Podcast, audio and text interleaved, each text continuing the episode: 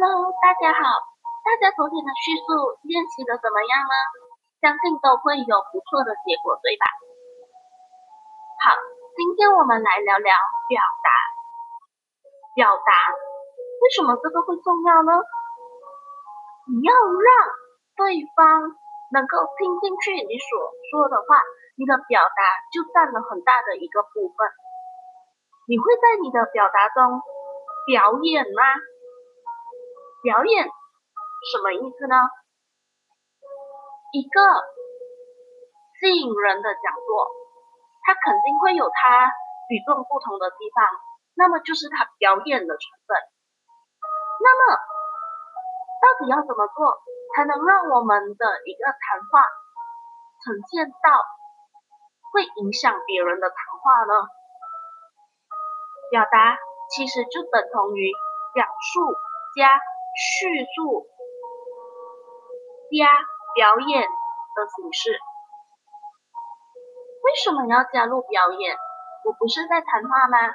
可是你要知道，你要让对方听你说话，首先你要很清楚的知道你在说些什么，这也是表达的四大要素之一。如果连你自己你都不知道在说些什么，可能我现在说 A。等等，我说 B，再然后我再说 C，对方到底要把注意点放在哪里？A、B 还是 C？所以我们专注哪一个目的来说，在这次的谈话，你要达到什么目的地，你就朝着那个目的地的方向而去，而不要突然之间穿插另外的成分、另外的要素进来。再来，表达的四大要素之二，受众分析。什么叫受众分析？首先你要知道你在和谁聊天，你说的话是在给谁听，他的认知水平到哪里，他的价值取向是什么，他内心期待想要听到些什么。如果我打个比喻，你的听众是一个。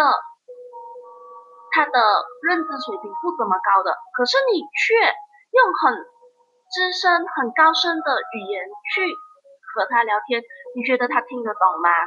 听不懂啊，自然而然他听不懂，他就不会想要再继续，就等同于你去参与一个你听不懂的讲座，你是不是会觉得枯闷乏味？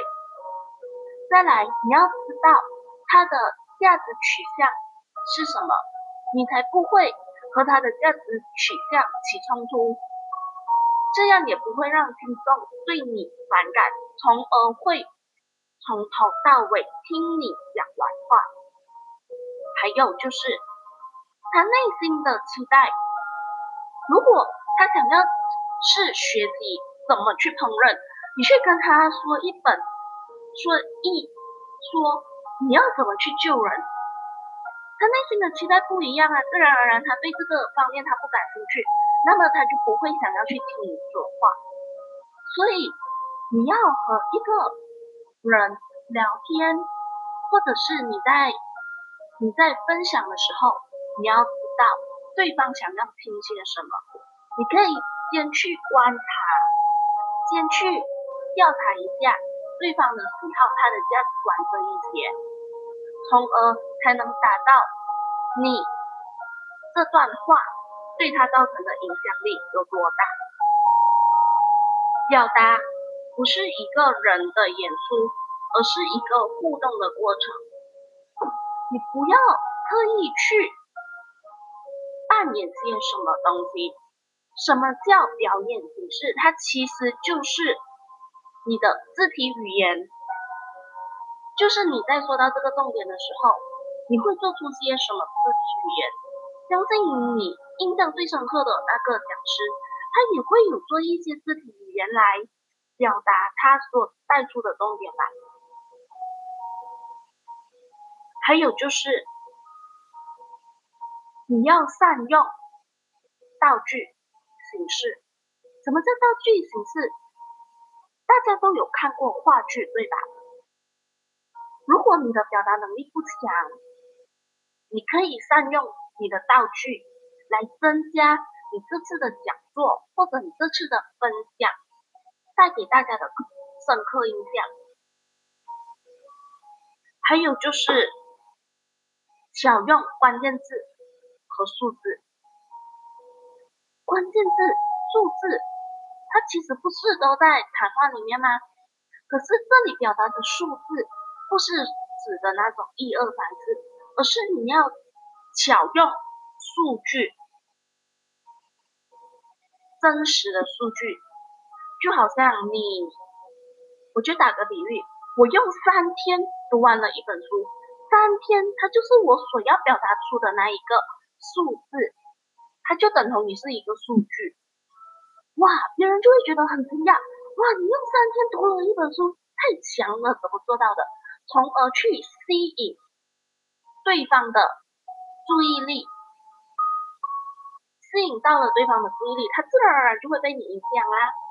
还有就是关键词，你在关键词的部分的时候，你可以着重更重的讲出来这个部分。可能你会放慢你的语速，还是怎么样？这是我自己的观点。因为当我表达出一个重点的时候，我会特特别把它读重一点，而不是这样就带过。如果它是重点的话，我会特别读重一点，让大家能够比较注意到这一个字，而不是说就这样平平的带过，然后什么重点都没有。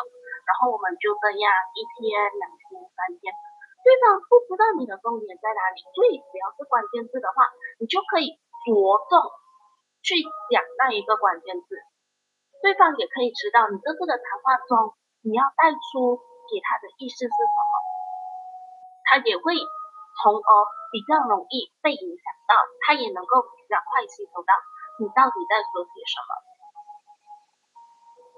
好啦。今天分享的表达的部分，大家也可以去练习练习看一下哦。我觉得这表达能力其实大家都很需要，不只是你要让对方听得懂你说话，更重要的是你要知道你在说些什么，对方到底要吸取你什么资讯，你要知道。所以这表达能力来说的话，不只是对想要研究说话部分的人。